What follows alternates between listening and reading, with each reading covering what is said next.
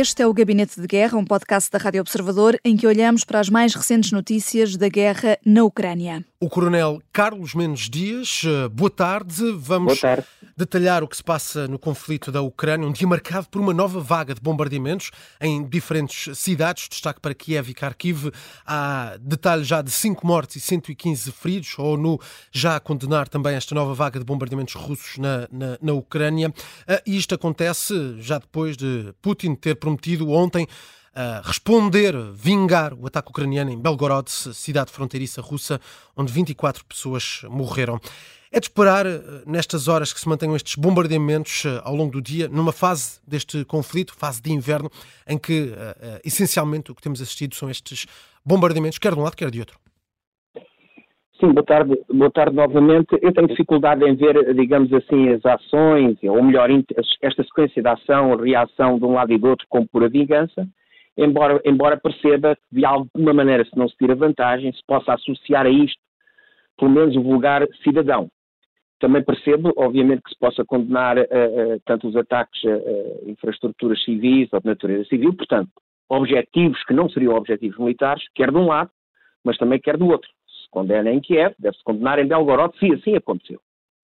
A terceira questão é a, a confirmação de que esta possibilidade, isto é, desta vaga de ataques eh, com mísseis e drones a saturar os defesas, as defesas antiaéreas e depois os mísseis a entrarem, era uma possibilidade que já vinha sendo avançada, pelo menos desde abril do ano passado, do ano passado de, de acordo com fontes ucranianas, depois com fonte Reino Unido, depois em agosto chegou a, a, aliás, chegou a dizer-se, e de acordo com fontes ucranianas também, e confirmadas até por fontes russas, que nessa altura, estou a falar de agosto de 2023, para a, a, a possibilidade que no fundo se renova a realidade de hoje, a Rússia já, já teria no seu arsenal 600 mísseis com mais de 500 km de alcance armazenados e que naquele mês de agosto iria, e portanto depois mensalmente, mas naquele mês de agosto iria, digamos assim, produzir mais 108, do qual se destacava, por exemplo, 6 quinzal num só mês, 40 mísseis são mísseis cruzeiro KH-101 e por aí fora. Em novembro, Danilov, ligado, digamos assim, ao Conselho de Segurança ucraniano, já vinha alertando para esta possibilidade. E o que eu quero dizer com isto, em primeiro lugar, não há surpresa. Em segundo lugar, eu julgo que a grande diferença aqui, e estamos a falar agora do, do ataque sem mísseis, não é? A, grande diferença aqui é que, eventualmente, eu não pude confirmar isto, e por conseguinte não vou fazer este tipo especulação, mas quero dizer, é, é, é, muito provavelmente, para além de infraestruturas e obviamente é, é, objetivos que não são aceitáveis e que podem ter acontecido, mas também poderá haver aqui também algum ataque, mas isto eu estou a calcular esta ideia um pouco especulativa, a centros de decisão político ucranianos. Quarto, é a possibilidade ou não, isso nós vamos ter que averiguar, se esta supressão dos sistemas de defesa antiaéreo ucranianos, se estes condicionantes ou estes ataques centro de decisão política têm ligação, e acho muito difícil, mas quero dizer, eu só concebo do ponto de vista militar a supressão do meio do outro lado, se eu conseguir a, a, a ligação, neste caso, com a dimensão terrestre da guerra. Isto é, enquanto o outro lado tiver os meios danificados, não tiver luz, não tiver água, eu ganho alguma superioridade, esses meios não apoiam os que estão na frente e, portanto, na dimensão terrestre, enquanto isso se mantiver, eu poder tirar partido. Nós não podemos concluir isto até agora. O ano passado não foi tirado partido, certamente por condições que a Rússia não achou vantajosas e que a Ucrânia se soube, enfim, soube fragilizar. Mas digamos que esta para mim é componente, eh, eh, eu vou chamar, mais perigosa eh, para a Ucrânia. E, obviamente, associada a isto, esta superioridade, que agora parece mais que evidente, deste tipo de meios e a fragilização dos sistemas de defesa aérea ucranianos. Eu, portanto, julgo, vamos ver se se mantém, mas isto obviamente que tem um limite. Mas não vejo, do ponto de vista militar, se não se tirar partido da fragilidade que vamos propiciar no adversário, não vejo qualquer tipo de vantagem. Do meu ponto de vista, é deitar, por exemplo, um quinzal, são 10 a 14 milhões de dólares por cada míssil destes estar a lançar por lançar. Agora, deixa-me só complementar. Se eu fragilizar uma subestação elétrica O lado ucraniano, porque, é, porque estamos a falar da circunstância, o lado ucraniano vai, digamos, tentar recuperar a subestação elétrica. Demora 20 dias. A seguir, chegou de Quinzal. Eu aqui posso perceber do ponto de vista militar.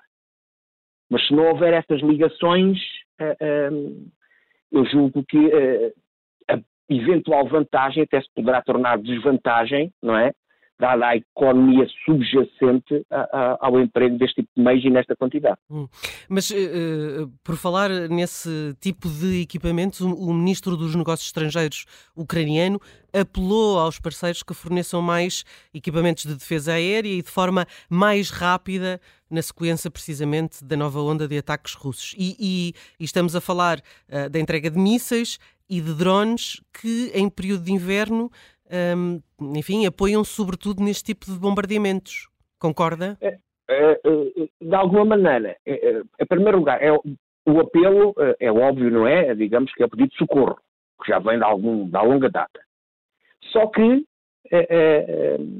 há muita dificuldade, porque não há, os estoques já estão esgotados, ou têm pouco, pode pôr em causa até interesse ou objetivos nacionais, e, e o outro é não há porque existem cadeias de produção que deixaram de funcionar, eh, eh, em primeiro lugar, e em segundo lugar, isto demora. Por exemplo, vou só dar um exemplo para, digamos, traduzir isto.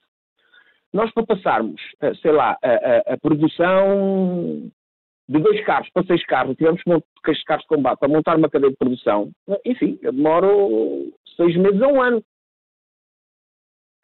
Para além do recurso humano, cilistas, etc. E, por conseguinte, eh, não há, eventualmente, o quantitativo que permita, na Ucrânia, vista como um todo, conceber uma defesa aérea, digamos assim, integrada.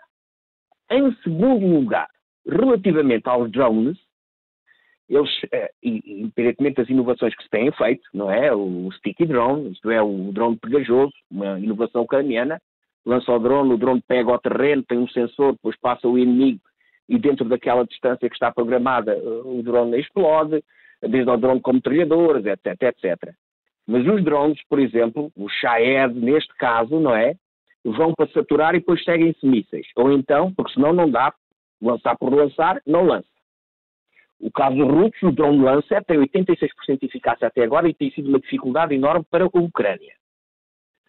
E neste pedido de drones, a, a, a, digamos, ao lado ocidental, é óbvio que também tem este tipo de utilidades, levar o combate sem o risco do combatente lá ir, mas, mas quer dizer, uh, uh, para além da, da, necessidade de operadores, e com exceção daqueles drones que eram pessoais e depois foram adaptados, os chamados First Person View uh, drones, os outros drones também começam, no primeiro plano, a escassear. E segundo, para termos uma ideia, este ano 2023, não é, os parceiros da Ucrânia fornecerão à Ucrânia 23 mil drones. A atrição que o drone ucraniano tem sofrido da defesa aérea russa, mas isto também é recíproco, hum. dados de há 48 horas, por exemplo, é que as forças russas já teriam abatido mais de 10.200 drones ucranianos. E eu estou a dar os números para percebermos toda a atrição. Eu posso pedir 10 mil, 20 mil, pedir é livre. Não há, em primeiro lugar, capacidade. Em segundo lugar, vão sofrendo, vão sofrendo atrição. Mas é óbvio que a esse pedido, e isto me parece essencial, a esse pedido corresponde uma necessidade. E é sobre essa necessidade que temos que concluir. Sim. Afinal, há meios do outro lado que estão a fragilizar o sistema de defesa aéreo, uh, é preciso drones particularmente de reconhecimento e para levar o combate mais a lá longo e é preciso mísseis com mais de 300 km de alcance. Aqui eh, eh, temos que ver se mantém a restrição só para utilizar na Ucrânia, se para além da Ucrânia, que é sempre, que é sempre um problema. Mas quero dizer, o drone é diferente, eu vou chamar assim, do míssil. O míssil tem outro efeito. Deixa-me só aqui dizer o seguinte, relativamente a esses sistemas. Por exemplo, estes mísseis que foram lançados agora nesta vaga, o KH55, o KH555, o KH101, estou a dizer de memória, o Calibre, são mísseis lançados de plataforma aérea, quando eu digo todos de avião, Tupolev 95, Tupolev 160, são mísseis que, em média, para não estar aqui a ocupar tempo, em média têm alcance de 2.000 a 3.000 quilómetros, mas vamos chamar assim, e são mísseis que voam baixinho. Isto é, Há mísseis desenhados, por exemplo, o KH-555, para viajar 30 metros a 50 metros acima do nível do Sol. E isto é muito difícil de apanhar. Sim. Uh, uh... E o quinzal, deixa-me só completar. Estranho muito que em 10, 15, julgo que o dado é este, em 10 mísseis quinzal utilizados tenham sido todos interceptados. Eu, por exemplo, estranho muito isto. Uhum. Haver uma taxa de 100% sobre um míssil que tem velocidade de 12 mil km hora. Sim, entretanto, há pouco falava de, de gastos também de, de, de, do custo de tudo isto. Saiu há pouco a informação de que a Rússia hoje gastou cerca de uh, uh, 560 milhões de euros no ataque desta, desta terça-feira. Isto é uma estimativa da, Forbes, nesses quase 100 mísseis e 35 drones lançados contra, contra a Ucrânia. Ainda sobre este conflito, e, e para, para fecharmos, depois também podemos falar do conflito no Médio Oriente, queria apenas uh, falar um pouco sobre a, a, mudança na presidência do Conselho Europeu. Uh, passa para a Bélgica, deixa de ser a Espanha e passa a ser a Bélgica. Zelensky já felicitou e quis recordar o processo de adesão da Ucrânia. Uh, muito rapidamente, muda alguma coisa nesta relação entre a União Europeia e a Ucrânia com a mudança da presidência do Conselho Europeu, na sua análise? Não, na minha análise, julgo que não. Ora, a, fase de negociações está aberta. Mas é, é, é, o que lhe posso dizer sobre isso, independentemente da presidência, é que para aderir à União Europeia, em média, são precisos oito anos e meio. O país que demorou menos foi a Finlândia, três anos e qualquer coisa. Nós demorámos nove anos e a Turquia está a dezenas de anos para entrar. Esta fase das negociações vai demorar anos, porque tem que transpor milhares de diretivas europeias e os critérios político e económico do acervo humanitário são agora analisados critério a critério. O Sr. Presidente Zelensky sabe isto, o responsável da União Europeia sabe isto, e os povos, dentro da possibilidade, também terão que saber isto. E, portanto, respondendo objetivamente à sua pergunta para demorar, não, do meu ponto de vista não muda, porque o processo de negociação está aberto e só completar com isto. No final, e é por isso que a Hungria diz sempre, bem, isto pode levar voto fácil, não voto fácil, e outros países, no final, imagine que o tratado de adesão final está pronto, vamos imaginar isto, e vou imaginar daqui a cinco anos, uh, este tratado de adesão, para além de ter que ser, obviamente, aprovado pelo Parlamento Europeu, hum. tem que ser depois aprovado individualmente pelos parlamentos de cada país. Sim. E aqui é que, neste final, ainda poderá haver problemas. Uhum. No, no, pressuposto do cumprimento dos critérios todos. Portanto, objetivamente, não muda nada. Por, porquê? Porque o processo está a decorrer e vai demorar tempo. Não é por ser a Ucrânia, mas é para todos os países em geral demora pela complexidade que tem este processo de adesão. O Gabinete de Guerra é um podcast da Rádio Observador, vai para o ar de segunda a sexta, depois do noticiário das nove e meia da manhã. Tem nova edição depois eh, da síntese das quatro e meia da tarde e está sempre disponível em podcast. Eu sou a Vanessa Cruz.